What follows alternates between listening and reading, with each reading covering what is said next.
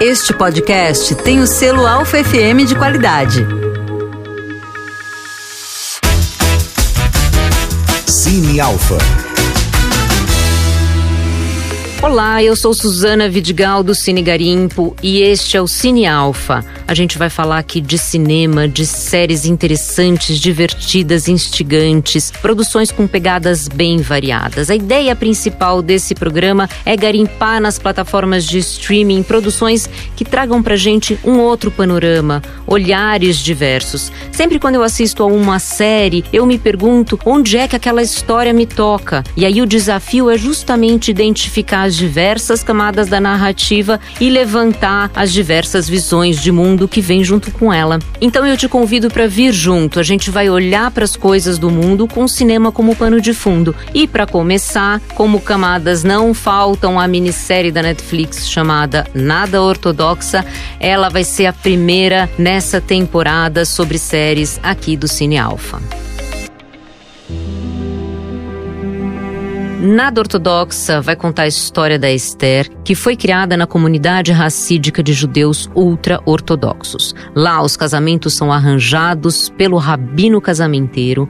A função da mulher é ter filhos, cuidar da casa e da família.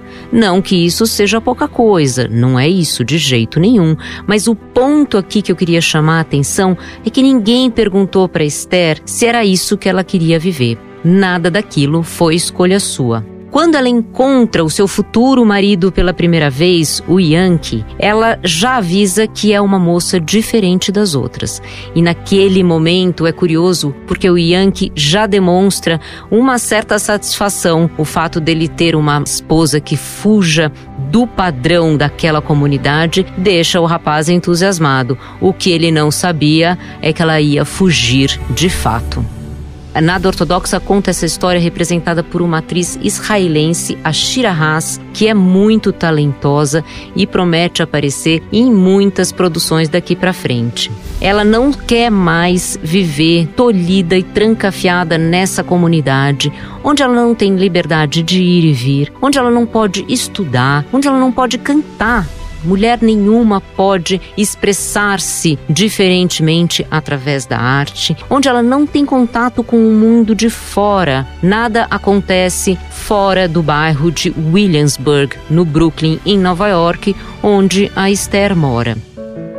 Essa comunidade foi estabelecida ali por sobreviventes do Holocausto vindos da Hungria. E a Esther é justamente criada pelos seus avós. Chegou um dia que ela se enche de coragem e foge para Berlim com a ajuda da professora de piano. Aliás, vale dizer, é muito importante dizer que o piano aqui vai ter uma importância crucial. A música vai acompanhar todo esse resgate que a Esther faz para descobrir quem é ela mesma. A minissérie é inspirada no livro da Deborah Feldman, que lançou a história da vida dela em 2012 e fez um baita sucesso no mercado editorial. Tem várias licenças poéticas, obviamente, na adaptação da minissérie, e isso é normal. Isso não invalida a série nem no formato e nem no conteúdo. As adaptações são assim mesmo, porque a linguagem da literatura e a linguagem do cinema são diferentes, elas se completam. Inclusive, as mudanças no roteiro aqui desta minissérie série foram acompanhadas pela Débora bem de perto. Ela acompanhou o roteiro e é interessante um detalhe. A Débora, inclusive, ela faz uma ponta no filme. Numa das cenas em que a Esther está em Berlim comprando roupas numa loja de departamento, uma das vendedoras é justamente a Débora Feldman. Em relação aos formatos, essa minissérie também é super atrativa porque ela só tem quatro episódios. A gente tem uma oferta enorme de séries muito longas, com muitas temporadas. Aqui são só quatro episódios que a gente ainda não sabe se vai ter uma sequência, mas é bem bacana por esse ponto também para quem gosta de alguma coisa mais curtinha.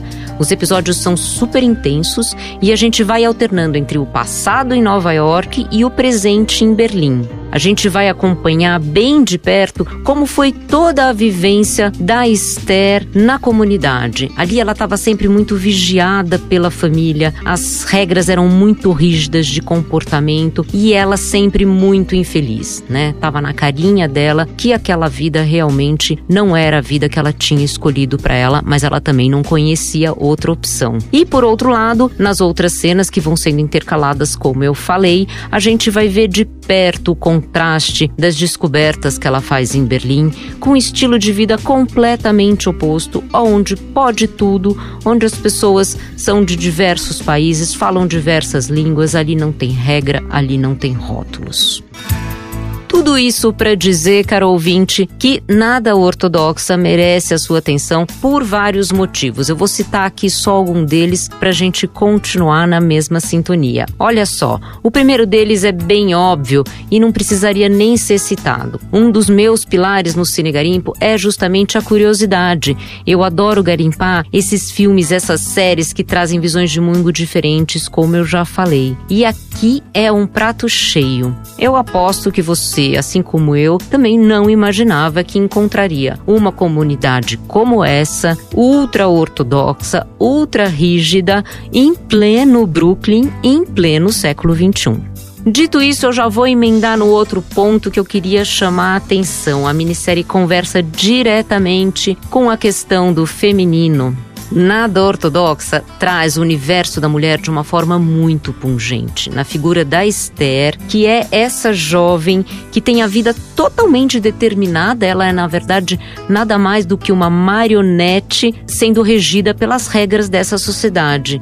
Assim como em outras religiões, aqui ser mulher significa não opinar, não dar palpite, não escolher. A Esther tem que obedecer, ela não tem opção e esse tema, vamos combinar, que está absolutamente na pauta do dia. Então, nada ortodoxa trazer o feminino é muito interessante e muito importante a gente falar disso também. E a gente está falando de feminino, a gente já faz um gancho especial com a questão da liberdade, que eu acho que é um dos temas principais dessa minissérie. É um outro ponto alto, né, que a narrativa traz o tempo inteiro, liberdade e não liberdade. A Esther não é livre, isso tá na cara. Assim como tantas outras mulheres não são, né? As mulheres que vivem, por exemplo, sob as leis islâmicas radicais, uh, mulheres que vivem sob restrições sociais muito importantes, comportamentos machistas preconceituosos. Então a gente está falando aqui de liberdade. É verdade que há muitas mulheres como Esther no mundo que conseguem se libertar dessas amarras, mas a maioria realmente, eu acredito que fique presa à tradição.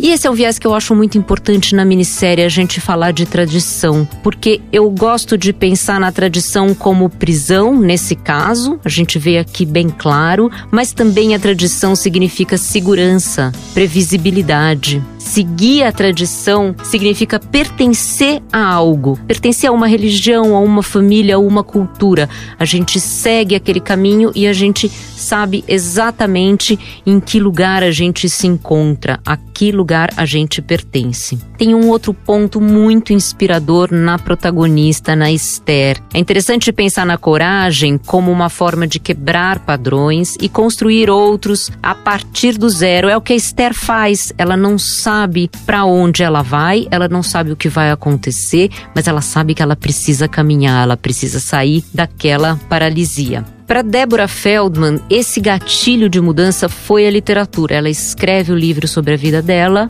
e decola. Aqui na minissérie, o roteirista preferiu mudar. Em vez de literatura, ele usou a música, que funciona muito bem no cinema. Aliás, basta dizer que a gente às vezes ouve a uma trilha e a gente já de cara identifica que filme é esse que nós estamos falando. Quer só um exemplo?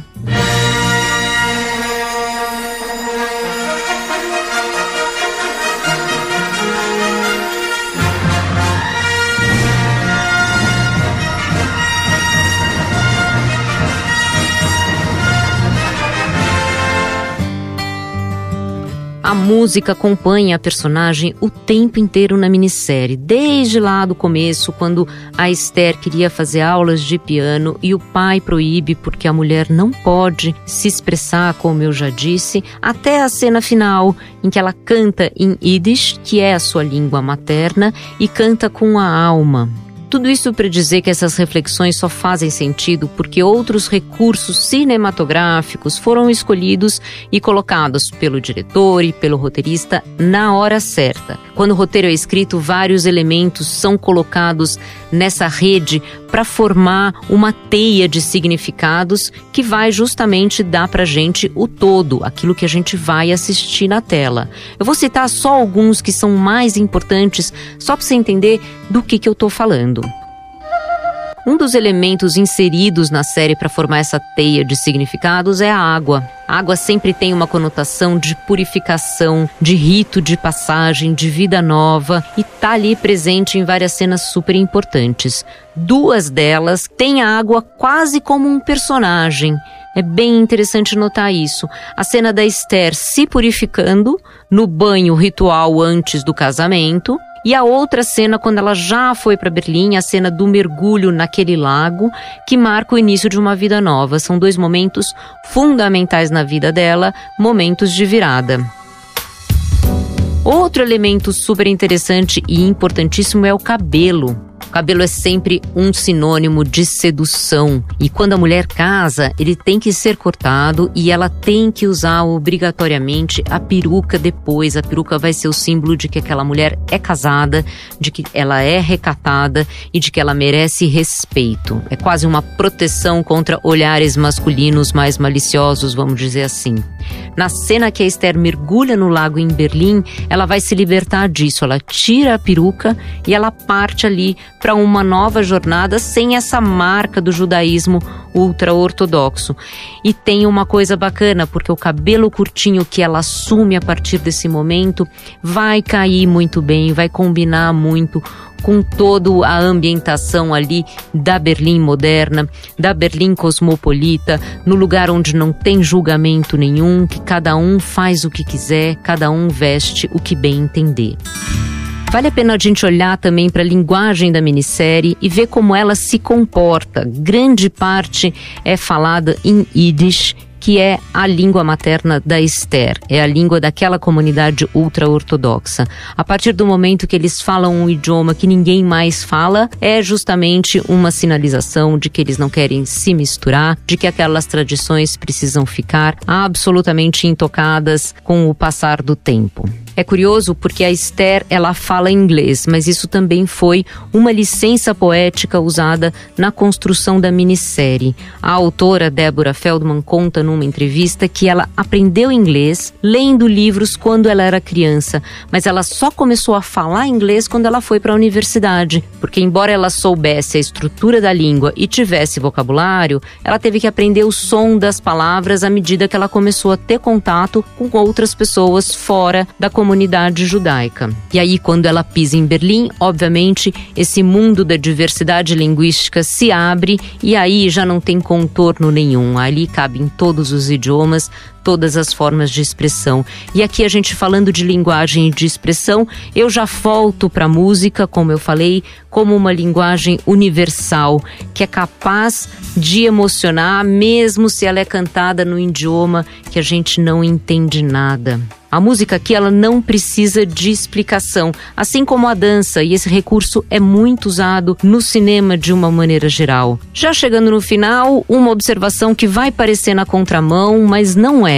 Embora seja uma série feminina, vale lembrar que os personagens masculinos estão aqui super bem representados. O primo Moshe é feito por um ator que também abandonou a sua comunidade racídica em Israel e conhece muito bem as dificuldades que a Esther enfrenta. Representa a pressão de se enquadrar, a dificuldade de seguir regras, a dificuldade e a necessidade de cumprir as expectativas da sociedade onde ele vive. O ex-marido Yang, que também, embora o seu personagem seja alguém que se encaixe ali naquelas exigências da sociedade, ele é um tipo de homem que sente sim compaixão pelo outro, que sente empatia. Eu chego até a imaginar que seria possível que ele fizesse algumas concessões para conseguir resgatar a Esther de volta, mas isso, olha, não tem a menor importância. Mas o importante aqui é que a gente tem homens também questionadores dessa realidade. A minissérie traz esse panorama e isso é muito positivo. Afinal de contas, o ideal seria que ninguém fosse reprimido, independente do gênero.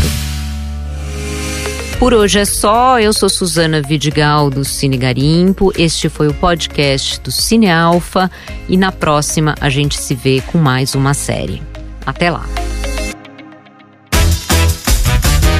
Cine Alfa. Você ouviu mais um podcast com o selo Alfa FM de qualidade.